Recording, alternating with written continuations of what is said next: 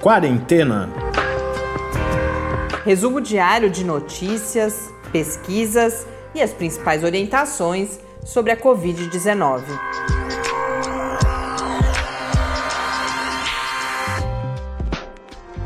Quarentena, dia 240. Olá, bem-vindos ao do centésimo quadragésimo episódio de quarentena. Eu sou Mariana Petz. E eu sou Tarso Fabrício. Hoje nós recebemos uma mensagem eh, especialmente emocionante da ouvinte Cris Lemos, ela que já tinha se comunicado conosco há algum tempo. Ela é musicista, preparadora vocal na Universidade Federal do Paraná. Eu lembro que na primeira mensagem falava da necessidade de distância, o quanto isso era sofrido e, e particularmente nesse contexto do canto, naquele momento se falava muito das contaminações no momento da prática do, do canto coral, principalmente. E é simbólico que nessa mensagem de hoje ela tenha compartilhado conosco algumas das gravações das quais ela fez parte como preparadora vocal, justamente junto com o grupo de MPB da UFPR, Universidade Federal do Paraná. Eu coloco como simbólico, a Cris manda uma mensagem triste, ela diz que perdeu já várias pessoas queridas, registra inclusive que ontem perdeu um amigo, o Gerson Bientinez, que é, era músico, bastante conhecido ali na cena musical de Curitiba, inclusive, mas por outro lado, e como eu respondi para ela e compartilho com vocês aqui também, é simbólico de uma, de uma certa esperança ou dessa capacidade de nós transformarmos tanta tristeza, sem dúvida, e essa situação dramática em que o mundo inteiro se encontra, e muito particularmente o Brasil. Hoje a gente tem, infelizmente, mais alguns assuntos inacreditáveis aqui do governo brasileiro para comentar, mas que ainda assim seja possível transformar tudo isso nessa beleza, nessa manifestação artística que, se não nos ah, consola ou, ou ah, se não consegue terminar com esse momento difícil pelo qual todos passamos e alguns em, em determinados momentos com mais intensidade, inclusive essa essa dor, mas é, ao menos nos, nos traz essa possibilidade de, de, de, de ver, é, de, de ter esperança e de, de pensar nesse momento de transformação. Então, Cris, muito obrigada. Eu pedi a ela, a gente sabe que pode haver problemas de direitos autorais, mas uh, a gente está verificando. Se a gente puder, a gente compartilha em um dos uh, próximos episódios aqui do Quarentena, mas desde já eu recomendo, a gente pode, inclusive, lá no Quarentena News, isso com certeza, colocar o, os links, que são essas gravações do YouTube muito bonitas. E hoje, então, eu que também me encontro nesse momento, a mensagem da Cris me encontrou num momento também especialmente chateada e me emocionei bastante, Cris, muito obrigada e dedico então o episódio de hoje e muito especialmente ao Gerson Vientinez que você registrou aí essa sua perda. Os números de hoje no Brasil são os mesmos do episódio de ontem. Finalmente a gente está conseguindo gravar um pouquinho mais cedo, então são os números sem o estado de São Paulo, que estava com problema no registro, de 5 milhões 675 mil e 32 casos de Covid-19, com 162.628 mortes. A gente traz hoje o recorte dos números do para o Distrito Federal, são 216.861 casos, com 3.759 mortes eu fiz uma busca aqui e, e não consegui encontrar registros, eh, especialmente tem a, os números, tá, mas parece que a situação no Distrito Federal está, pelo menos por enquanto, relativamente estável. A notícia que vem uh, do Distrito Federal, sem dúvida nenhuma, é a mais lamentável possível, que é a forma como o presidente Jair Bolsonaro reagiu à interrupção do estudo com a Coronavac, mas antes de entrar nesse tema, vamos ainda registrar os números uh, do mundo, esses sim atualizados em relação a ontem, segundo a Organização Mundial da Saúde, 50 milhões 676 mil e 72 casos de Covid-19. No painel da John Hopkins já estamos em 51 milhões 211 mil 972 casos, com 1.268.452 pessoas mortas pela Covid-19. E um, um, último registro aqui relacionado à situação da pandemia no Brasil. Hoje, na coluna da Mônica Bergamo, na, na Folha de São Paulo, há o registro de que hospital, os hospitais privados da capital estariam tendo uma, um crescimento acentuado no número de pessoas internadas com Covid-19. Então, vão se tornando ainda uh, registros episódicos, mas vai se tornando cada vez mais comum, vocês percebam, a gente ir falando em sinais de uma tendência de retomada do, do crescimento da pandemia aqui no Brasil. Mas vamos então à Coronavac. Nós fomos todos uh, surpreendidos na noite de, de segunda-feira com o anúncio pela Anvisa de que os testes com a vacina da companhia chinesa Sinovac, a Coronavac, aquela uh, desenvolvida em parceria com o Instituto Butantan, aqui em São Paulo, que os testes estariam interrompidos devido a um efeito adverso grave. A gente já viu isso acontecer com outras uh, vacinas, felizmente todos puderam ser retomados até agora, mas esse caso ele tem uh, alguns componentes de grande que causaram grande estranhamento. Um deles é que o Instituto Butantan também foi surpreendido por esse anúncio da Anvisa, porque o que agora nós sabemos, nos primeiros momentos ainda havia muito pouca informação, é que o caso se referia, isso nem deveria ser público, acabou se tornando público agora por conta da polêmica toda gerada em cima uh, do que aconteceu, mas o que houve foi um, um óbito, um, um dos participantes do estudo faleceu ainda em 29 de outubro. Esse dado tinha sido comunicado à Anvisa no dia 6 de novembro, isso com todas as informações, embora então ontem a gente via, por exemplo, o Dimas Covas, que é o diretor do Butantan, falando em coletiva, ele chegou a falar inclusive em óbito que nem isso deveria ter acontecido, porque tudo isso era para ser sigiloso. Mas ele falava: olha, a gente sabe que não há relação. E uh, houve a surpresa, e aí é isso que causa estranhamento, porque segundo o Dimas Covas, o Butantan foi notificado mais de 8 horas da noite na segunda-feira de que uma reunião deveria ser realizada hoje de manhã com a Anvisa e aí coisa de 20, 30 minutos depois, essa informação já estava divulgada em rede nacional. Então é claro que há agora todo um debate público sobre um aspecto talvez político do que foi feito, porque a Anvisa poderia, o Butantan, mais uma vez, poderia ter sido comunicado antes. O que o Dimas Covas fala é que tudo poderia ter sido resolvido nessa reunião de hoje. E por quê? Porque aí, frente a toda essa polêmica, e daqui a pouco eu trago o elemento mais inadmissível disso tudo, que esse óbito foi, tudo indica, um suicídio ou talvez uma overdose. Então, por isso que o Dimas Covas batia tanto na tecla de, olha, não, a gente sabe que não há nenhuma relação. Porque tudo isso é natural, é normal de acontecer, mesmo sendo uh, qualquer morte, ainda que por poucas horas ou por poucos dias, ela precisa ser investigada quando essa pessoa faz parte de um estudo como esse. Então, isso é normal que aconteça. Em outro momento, a gente já falou aqui que na maior parte das vezes, é, quando estudos, por exemplo, de medicamentos estão sendo realizados ou de outras vacinas, ninguém nem fica sabendo disso, porque não estão todos os holofotes voltados a esses estudos clínicos, como agora. Mas nesse caso, então poderia ter sido um suicídio, mesmo assim haver uma interrupção, ainda que curta, até se ver que todos os órgãos envolvidos pudessem uh, confirmar que, que, que esse chamado efeito adverso, né? Porque até aquele momento não, a gente não sabia, por exemplo, que era uma morte, até se confirmar tudo isso, de fato a cautela é necessária. E a gente defendeu isso todas as outras vezes que a gente trouxe as informações aqui.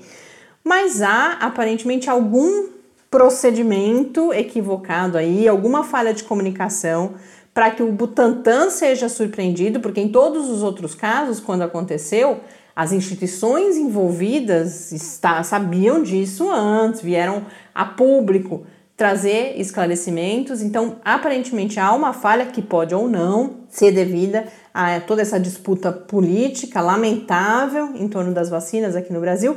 Agora, tem algo que a gente não tem que tomar cuidado nenhum ao dizer e nem relativizar, que foi a declaração do presidente da República em uma rede social dizendo que mais uma vez Jair Bolsonaro ganha. Ou seja, comemorando seja um resultado negativo em uma vacina que pode salvar milhões de vidas nesse contexto de pandemia, seja comemorando a morte de alguém, de qualquer pessoa que não deveria ser comemorada, e mais ainda de uma pessoa que se dispôs a participar de um estudo clínico desse, porque há uma. É um gesto também de, de altruísmo ou de solidariedade, esses voluntários, essas pessoas voluntárias todas que decidem participar desse tipo de estudo porque há uma incerteza, sem dúvida nenhuma, envolvida. Então, por mais que o caso da Anvisa possa ser só um, um ruído e a gente espera que isso rapidamente esteja superado e que os testes possam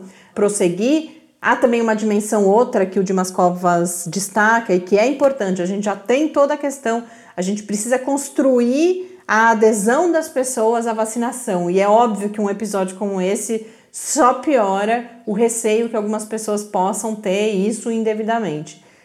Mas tudo isso a gente ainda vai entender melhor o que está acontecendo. A gente prefere acreditar que a Anvisa segue sendo um órgão técnico independente, embora uh, a situação seja lamentável. Agora, a declaração do presidente da República, essa é, eu, eu não tenho adjetivos para qualificar, se a gente falar em responsabilidade, é muito pouco, então, uh, muito triste isso que a gente vê acontecer aqui no Brasil. Mas como a gente falava, eu falava de esperança inicialmente, quero falar também mais um pouco da Pfizer. Hoje a gente já começa a ter, ontem eu falava que havia ainda muito pouca repercussão e análises daquele resultado anunciado ontem pela Pfizer, um resultado preliminar de 90% de eficácia da sua vacina, uma vacina baseada em RNA, RNA mensageiro. Eu já falo um pouco mais sobre que plataforma é essa.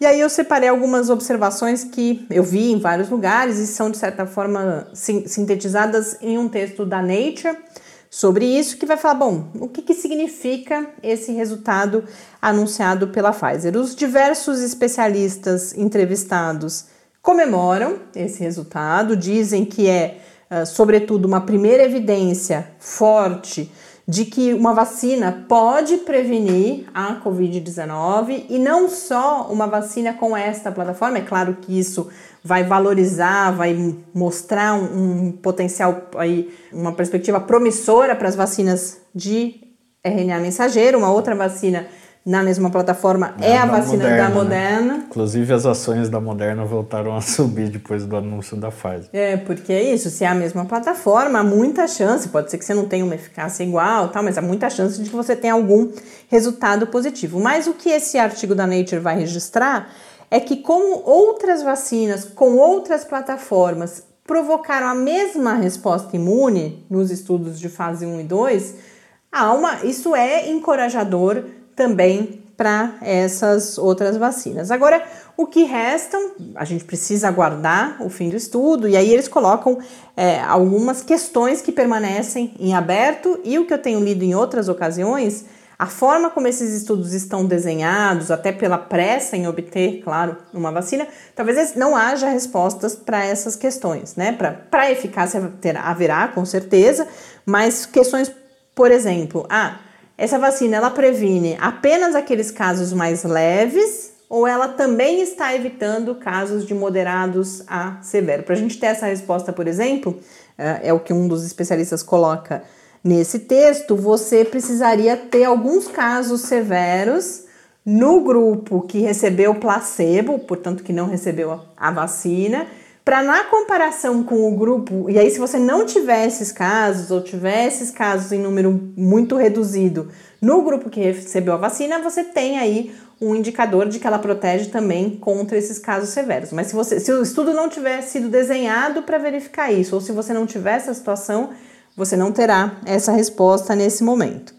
Uma outra pergunta importante: a vacina, ao prevenir, o que, que ela está prevenindo? Ela previne a transmissão?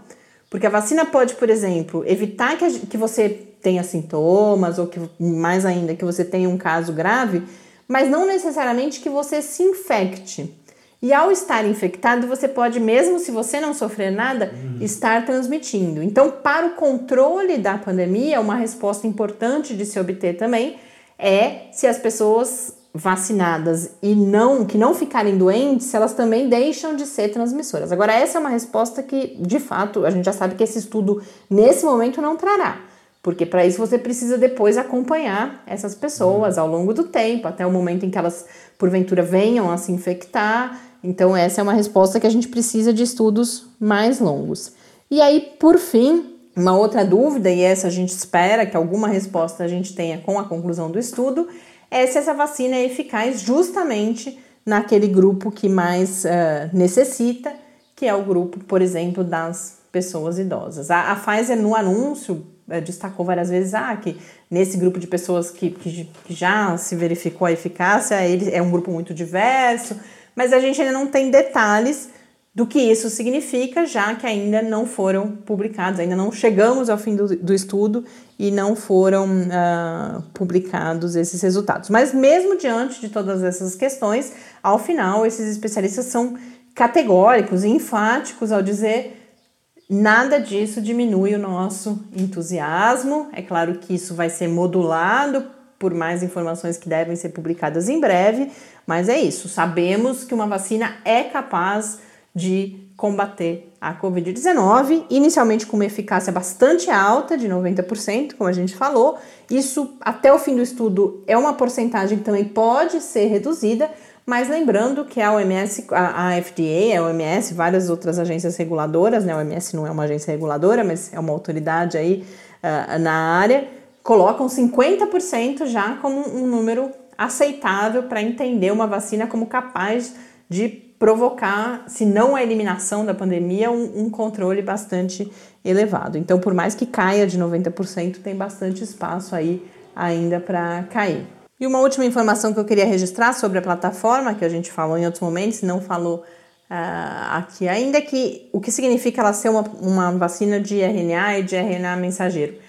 É, é uma vacina que leva ao organismo as instruções, através desse código genético, para que o próprio corpo produza a proteína equivalente à proteína spike do, do SARS-CoV-2, do vírus causador da Covid-19, e com isso o corpo gera uma resposta imune que depois, mais à frente, se nós tivermos, uma vez vacinados, tivermos contato com o vírus, o nosso corpo aprendeu, mas aprendeu justamente, você vai ter outras plataformas em que você coloca de fato ou a proteína do SARS-CoV-2 ou uma proteína sintética, mas já produzida fora do organismo, nesse caso não.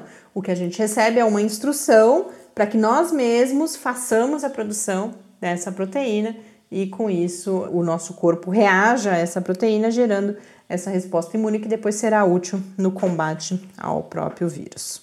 E para terminar, ainda com um, um tom de, de esperança, de tudo aquilo que a gente ainda pode vir a descobrir no controle da Covid-19, o Reino Unido anunciou a inclusão no Recovery o Recovery é aquele grande estudo realizado em 176 hospitais no Reino Unido. Nesse momento já são 16 mil pessoas recrutadas para analisar a eficácia de diferentes medicamentos. Então, uh, eu não lembro se foi no Recovery, eles têm, eles têm dois lá, né, muito parecidos, e um deles, precisaria checar agora, mas eu acho que foi o Recovery.